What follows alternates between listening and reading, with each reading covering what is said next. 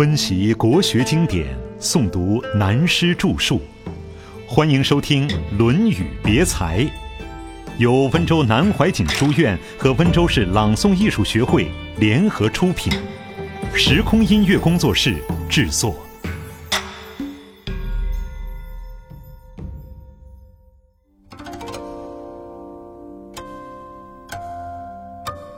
乡党第十，我们还有一篇没有讲的第十篇乡党，这一篇不补讲了。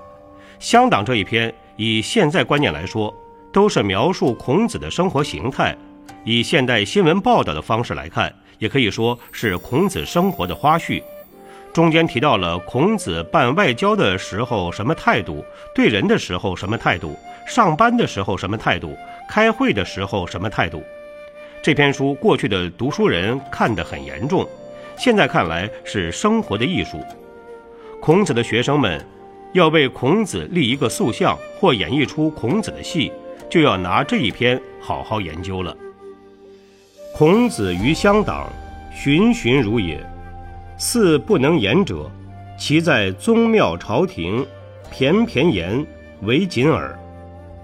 朝与下大夫言。侃侃如也，与上大夫言；隐隐如也，君在促疾如也，鱼鱼如也。君召使病，色薄如也，足厥如也。衣所与立，左右手衣前后，搀如也。趋近，亦如也。宾退，必复命曰：宾不顾矣。入宫门，鞠躬如也。如不容，立不中门，行不履狱，过位，色薄如也，足厥如也。其言似不足者，设资升堂，鞠躬如也。摒弃似不息者，出将役等，逞颜色，夷夷如也。莫皆趋近，亦如也。复其位，促疾如也。执归。鞠躬如也，如不胜，上如衣，下如兽，薄如战色，足素素如有循，祥礼有容色，思敌鱼鱼如也。君子不以干邹事，孔子不以为谢服。当属枕螭细，必表而出之。缁衣高裘，素衣泥裘。黄衣狐裘，谢裘长，短又媚，必有寝衣，长一身右半，狐貉之后以居。去丧无所不佩，非为常，必杀之。高俅悬冠，不以吊，吉乐，必朝服而朝。斋，必有名衣布，斋必便时。居必迁坐，四不厌精，快不厌细，肆意而爱，鱼馁而肉败，不食，色恶不食，嗅恶不食，湿润不食，不食不食，歌不正不食，不得其将不食，肉虽多，不使胜食气，唯酒无量，不及乱，沽酒是腐不食。不撤将食，不多食；祭于公，不素肉；祭肉不出三日，出三日不食之矣。食不语，寝不言，虽蔬食，菜羹瓜祭，必斋如也。席不正不坐，乡人饮酒，仗者出，思出矣。乡人挪，朝服而立于坐阶。问人于他邦，再拜而送之。康子馈要，拜而受之，曰：“某未达，不敢尝。”就焚，子退朝，曰：“伤人乎？不问马。”君赐食，必正席先尝之；君赐兴，必熟而见之；君赐生，必续之。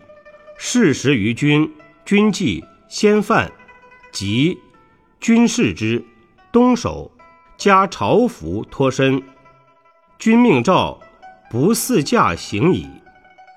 入太庙，每事问。朋友死，无所归，曰：“与我并。”朋友之馈，虽居马，非祭肉，不拜。寝不施，居不容。见资摧者，虽瑕必变；见冕者与骨者，虽谢必以貌。胸腹者视之。是副板者，有盛传，必变色而作；迅雷风烈，必变。生居必正立直随，车中不内固，不及言，不亲止。色思举矣，降而后急，曰：“山梁辞志，十哉十哉！”子路共之，三袖而坐。乡党的歇后语。现在讲这一篇书很难讲，要想讲得好，除非由人扮演出一个孔子拍成电影，但能担任这个角色的演员则很难。就像电影上的耶稣，很少出现他的正面，很难传神。有一个笑话，以前有一个老妪夫子，认为一个人只要做到《论语》里面一两句话，就终身受用无穷。当下就有一个年轻人说。我就做到了两句，老夫子马上改容相敬，立刻请教他做到了哪两句。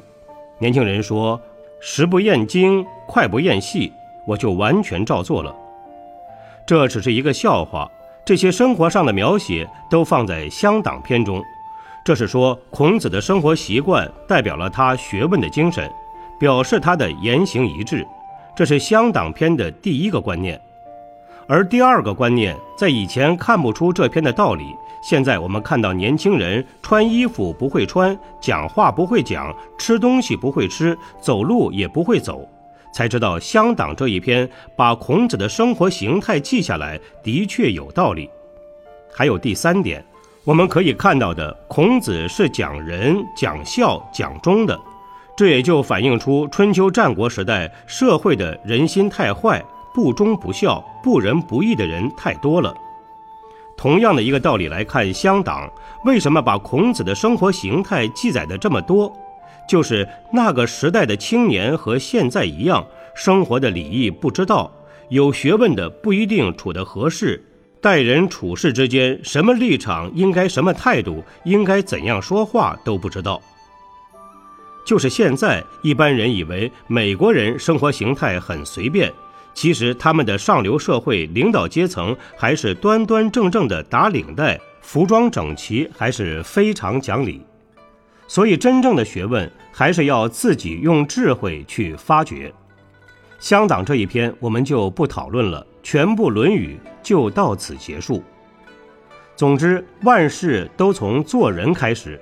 一个人生，无论做什么事业，做官、经商、做学问、做平民。都是要做人，事业的生沉成败各有变化不同，但无论如何，总要做人。乡党一篇记载孔子如何做人，后世的人们敬重他的成就，便尊称他所谓圣人。人人都可成圣，只看自己如何做到圣地的成就。